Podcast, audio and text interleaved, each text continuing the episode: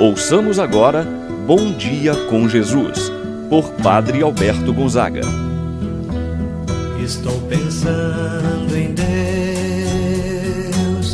estou pensando no amor, estou pensando em Deus, estou pensando no amor. Bom dia, meu irmão, bom dia, minha irmã.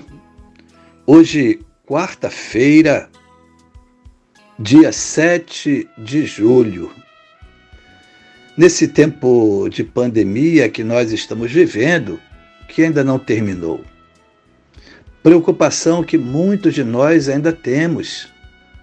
Já tomamos, muitos de nós, a segunda dose da vacina, estamos fazendo a nossa parte, mas é importante continuarmos vigilantes, em oração atentos. Não podemos nos descuidar. É a nossa saúde que deve estar em primeiro lugar. Cuidar da saúde é cuidar de um bem maior que Deus deu a mim, deu a você, meu irmão, minha irmã. E nesse dia quero rezar pela sua saúde física, espiritual, psicológica. Rezar pela sua família. E é com esse propósito que nós iniciamos essa manhã de oração, em nome do Pai, do Filho e do Espírito Santo. Amém. A graça e a paz de Deus, nosso Pai, de nosso Senhor Jesus Cristo e a comunhão do Espírito Santo esteja convosco. Bendito seja Deus que nos uniu no amor de Cristo. Meu irmão, minha irmã, rezemos agora a oração ao Divino Espírito Santo. Vinde, Espírito Santo, enchei os corações dos vossos fiéis e acendei neles o fogo do vosso amor. Enviai o vosso Espírito e tudo será criado e renovareis a face da terra. Oremos. Ó Deus, que instruístes os corações dos vossos fiéis com a luz do Espírito Santo, fazei que apreciemos certamente todas as coisas segundo o mesmo Espírito e gozemos sempre de Sua eterna consolação. Por Cristo nosso Senhor. Amém.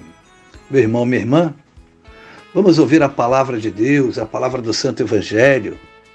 No dia de hoje, o Evangelho de São Mateus, capítulo 10, versículos de 1 a 7. Naquele tempo, Jesus chamou os doze discípulos e deu-lhes poder para expulsarem os espíritos maus e para curarem todo tipo de doença e enfermidade. Estes são os nomes dos doze apóstolos. Primeiro, Simão, chamado Pedro, e André, seu irmão, Tiago, filho de Zebedeu, e seu irmão João, Filipe Bartolomeu, Tomé e Mateus, o cobrador de impostos, Tiago, filho de Alfeu e Tadeu, Simão o Zelota e Judas Iscariotes, que foi o traidor de Jesus. Jesus enviou estes doze com as seguintes recomendações: Não deveis ir aonde moram os pagãos, nem entrar nas cidades dos samaritanos, e diante as ovelhas perdidas da casa de Israel.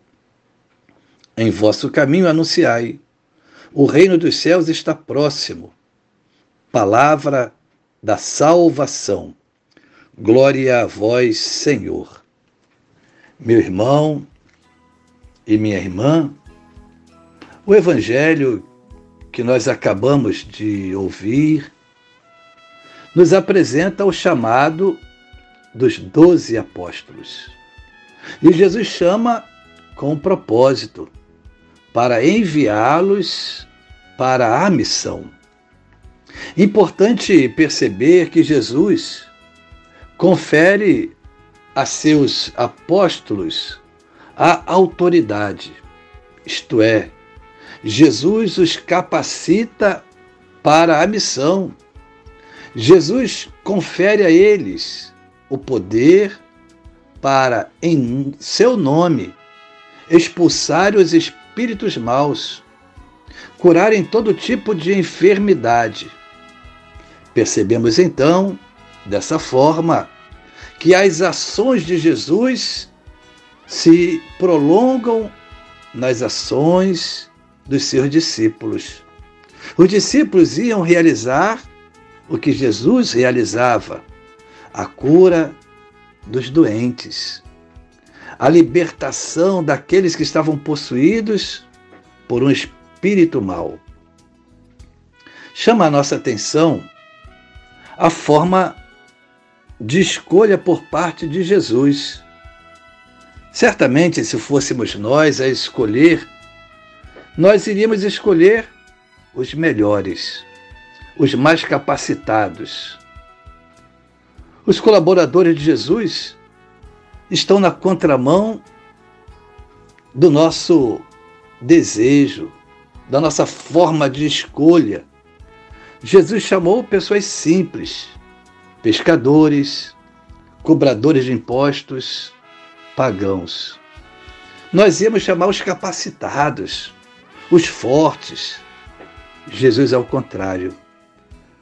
A lógica de Jesus não segue a lógica ou o raciocínio dos homens.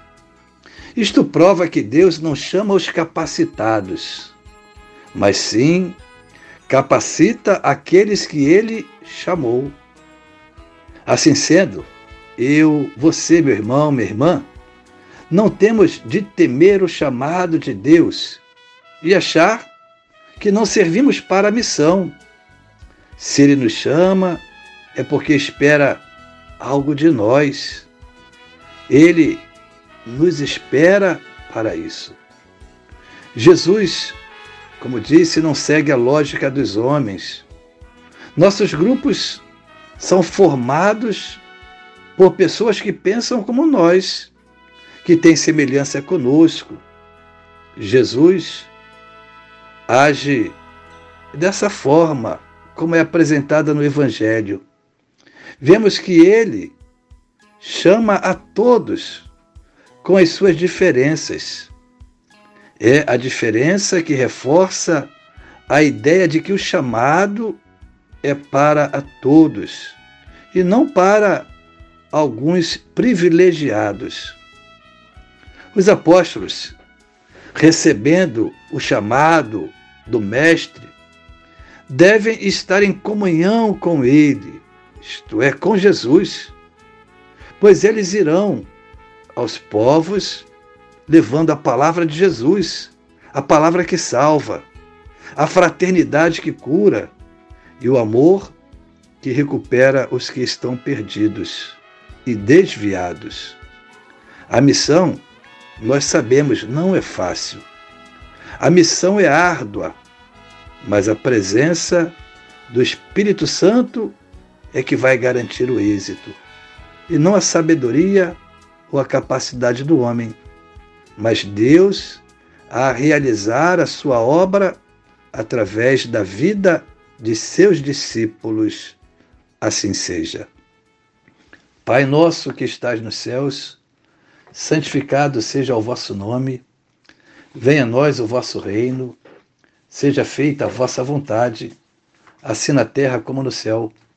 O pão nosso de cada dia nos dai hoje, perdoai-nos as nossas ofensas, assim como nós perdoamos a quem nos tem ofendido. Não nos deixeis cair em tentação, mas livrai-nos do mal. Amém. Ave Maria, cheia de graça, o Senhor é convosco. Bendita sois vós entre as mulheres, e bendito é o fruto de vosso ventre, Jesus. Santa Maria, Mãe de Deus, rogai por nós, pecadores, agora e na hora de nossa morte. Amém.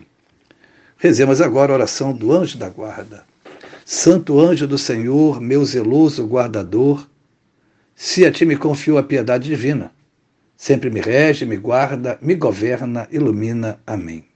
Meu irmão, minha irmã, Receba a bênção de Deus em sua vida. O Senhor esteja convosco, Ele está no meio de nós. Que a mão de Deus esteja sobre ti para te abençoar, debaixo de ti para te sustentar, atrás de ti para te proteger, à frente de ti para te guiar. E eu te abençoo, em nome do Pai, do Filho e do Espírito Santo. Amém. Meu irmão, minha irmã, tenha um abençoado dia e permaneça na paz do Senhor. Pensando em Deus, estou pensando no amor.